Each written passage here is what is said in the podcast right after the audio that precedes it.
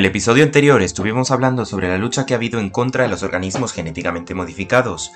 Sin embargo, si bien la polémica ha quedado un poco en el pasado, la desinformación sigue a la orden del día. Hay quien no sabe qué son los organismos genéticamente modificados o para qué sirven. Hay otros que temen los posibles efectos secundarios de las vacunas de tecnología recombinante. Y luego están las administraciones europeas que no tienen la intención de desburocratizar el sector y permitir que se adopten las nuevas tecnologías en Europa que puedan beneficiar a los agricultores y consumidores de la región. Gema del Caño es farmacéutica y trabaja para la industria alimentaria. Hoy hablaremos con ella sobre algunos miedos que aún tenemos como sociedad y lo que hay detrás de estos.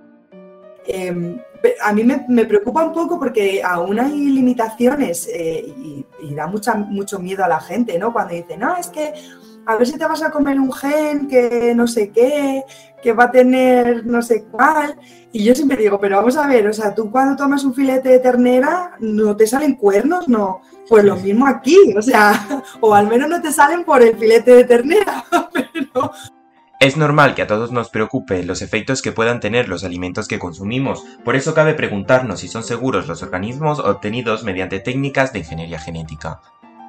Algunos llevamos veintitantos años diciendo que estos alimentos ya son seguros, por favor avancemos en la, en la sociedad, eh, que nos empecemos a fiar desde los organismos, mm, de, los profesionales eh, de la ciencia, que, nos dicen que estos productos son perfectamente seguros. Fíjate que te voy a decir más. Eh, desde mi punto de vista, cuando trabajas en, en agricultura, si tengo que pensar en algo que sea realmente ecológico, tengo que pensar en un organismo genéticamente modificado, porque tiene eh, más volumen de producción, eh, menos uso de fitosanitarios, menos necesidad de agua. Eh, o sea, en, general es lo que estamos buscando cuando buscamos algo que realmente sea sostenible, ¿no? Y, y creo que es necesario, bueno, pues dar esa mm, oportunidad ya más que demostrada a este de productos. Sin embargo, pese a estar demostrada su seguridad, esta es una tecnología cuyo uso sigue estando estancado en Europa debido a la legislación. Gema del Caño considera que en el continente no estamos avanzando en este aspecto como lo están haciendo en otras partes del mundo y estamos desaprovechando buenas oportunidades. En Europa, desde luego, no, no se ha avanzado nada. Pero sí que me parece muy curioso cuando nos juntamos con, gente eh, de, Sudamérica, de Latinoamérica, alucinan cuando les hablamos de los problemas que tenemos en España para avanzar, en Europa, vaya, para avanzar un OGM, y allí nos dicen, pero eh, ¿qué dices? no, es que la gente tiene miedo, no sé qué, y, ellos, o sea, y nos miran como diciendo, eh, pero sois un poco todáis, ¿no? O sea, vais como, como muy atrasados en este tema. O sea, en Europa tenemos la ciencia, tenemos la tecnología, eh, tenemos profesionales que trabajan en ello, que, que esa ciencia se va fuera, fuera se desarrolla y en muchas ocasiones vuelve eh, aquí a, España, a Europa, vaya, con precios elevados de productos desarrollados que, realmente mejoran. la soja, el trigo, cada vez es verdad que, se están, que hay más agricultura de, de, OGM, pero es que no están autorizados para alimentación apenas, o sea, muy poquito, un par de ellos. A pesar de todo, la tecnología de la ingeniería genética está cada vez más presente en otras sociedades fuera del continente europeo. Un caso paradigmático es el del arroz dorado. Ya hay alimentos autorizados transgénicos como el arroz dorado, eh, que tira perfectamente allí, está salvando a millones de niños de la, de la ceguera, está ya autorizado en Filipinas, eh, porque realmente eh, son cosas que funcionan. Primero, por, por las, pueden funcionar por las características de medioambientales y desde el segundo punto de vista, desde las características de la salud. Como nuevo avance después de los organismos transgénicos, ahora tenemos la tecnología CRISPR, que, aunque no consiste en la transferencia de genes entre especies como en el caso de los transgénicos, en Europa siguen teniendo el mismo tratamiento legal. Fíjate que creo que la ciencia ha avanzado tanto que los transgénicos se nos están quedando pequeños y ya tenemos aquí la tecnología CRISPR, que es como otro paso más, y tampoco nos estamos aprovechando de ello. O sea que, que yo creo que sí que se ha avanzado un poco, muy poco, pero creo que la ciencia ha avanzado muchísimo más y nos estamos quedando atrás. Como alternativa a los cultivos biotecnológicos, algunos proponen la agricultura ecológica como una opción sostenible y saludable. Es que cuando hablamos de un alimento ecológico, estamos hablando de una normativa medioambiental por eso te decía que, para mí un transgénico es más ecológico que lo que ahora mismo llamamos ecológico, ¿no? Eh, un alimento ecológico no es más sano. No, la gente piensa que, en un alimento ecológico no se utilizan fitosanitarios y sí que se utilizan otros distintos a la agricultura convencional, pero también se utilizan.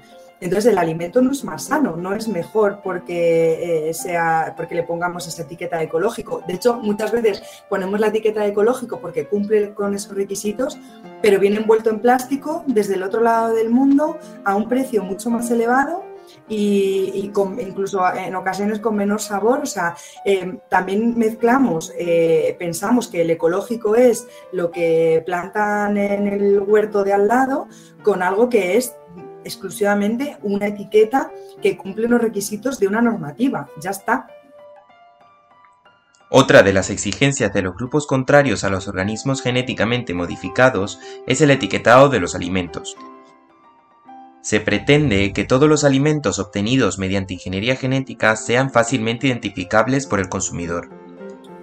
Si tiene más de 0,9%, eh, tenemos que etiquetarlo con más de 0,9. De, dentro de los ingredientes, si imagínate que lleva una soja, eh, que usamos un 1% de soja transgénica, tendríamos que etiquetar ese 1% de soja transgénica. Em, la realidad es que, que, bueno, pues igual que no etiquetamos que la manzana, que la berenjena era antes así de pequeñita, amarilla y con espinas, y ahora la berenjena es así, morada, eh, ¿Sabes? O sea, esto viene de, una, de un montón de, modificaciones que, le hemos hecho a la berenjena a lo largo de la historia. El trigo no se parece al trigo, la zanahoria no se parece a la zanahoria. Entonces, ¿qué sentido tiene decir, bueno, pues hemos hecho esta modificación igual que con el CRISPR, hemos hecho esta modificación? Bueno, pues yo creo que siempre la información al consumidor es interesante siempre y cuando eh, no, no, suponga un miedo o, una decisión de compra eh, errónea por por, tener, por estar asustado solo porque sea eh, transgénico. Por último, Gemma nos cuenta cómo será, según su percepción, el futuro de los transgénicos en Europa. Eh, creo que Europa ahora mismo tiene otras prioridades, eh, pero que siempre vamos a saltos, siempre vamos a, trompicones, ¿no? Y, fíjate que en muchos productos se ha levantado la mano eh, con, el, conflicto de Ucrania en, los transgénicos, en los transgénicos y en otras muchas cosas. Se ha levantado la mano porque porque bueno, cuando la necesidad aprieta, se nos pasan los miedos súper rápido. Y, entonces creo que, que, bueno, pues se puede aprovechar eh, este drama que se, está, que se está viviendo para avanzar un poco en ese punto de vista. ¿Cómo me gustaría? Me gustaría que, asumiéramos que, que, por ejemplo, CRISPR no es lo mismo que un transgénico, eh, que ahora mismo lo están poniendo en el mismo saco, por eso está, eh, está igual de, prohibido y me gustaría que eso, que, el CRISPR y, los transgénicos se pudieran diferenciar porque no son lo mismo y, que en ambas cosas pudiéramos avanzar con la naturalidad con la que se hace dentro de la ciencia. En la ciencia es algo, bueno, pues, pues completamente... Eh, asimilado ¿no? el, usar organismos modificados genéticamente, de hecho, la gente se sorprende cuando le decimos, no es que bueno, la insulina que estás tomando, que te estás eh, pinchando para sobrevivir, eh, es que viene de, una bacteria modificada genéticamente. Y la gente se, pone loca, ¿no? En plan, ay Dios mío. Bueno, pues, pues démosle las gracias a todos a todos los años que le regala a, la, a la gente que tiene diabetes. Entonces, creo que la ciencia lo tiene mucho más eh, naturalizado y me gustaría que las instituciones gubernamentales también lo tuvieran igual de, naturalizado y que hiciera caso a los, a los científicos. ¿no? Siempre basándonos en el principio de precaución, pero una vez eso está demostrado, eh, avancemos, por favor.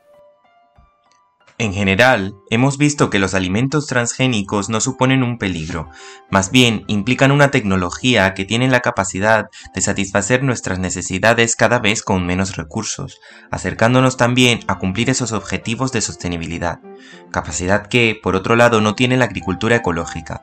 Los GMOs no solo son sostenibles, sino que también son seguros e incluso pueden llegar a ser más nutritivos si ese es el objetivo de la modificación. Queda en manos de nosotros y de los legisladores decidir si queremos beneficiarnos de estos avances directamente o si, por otro lado, preferimos seguir importándolos desde fuera teniendo cada vez un sector primario menos competitivo.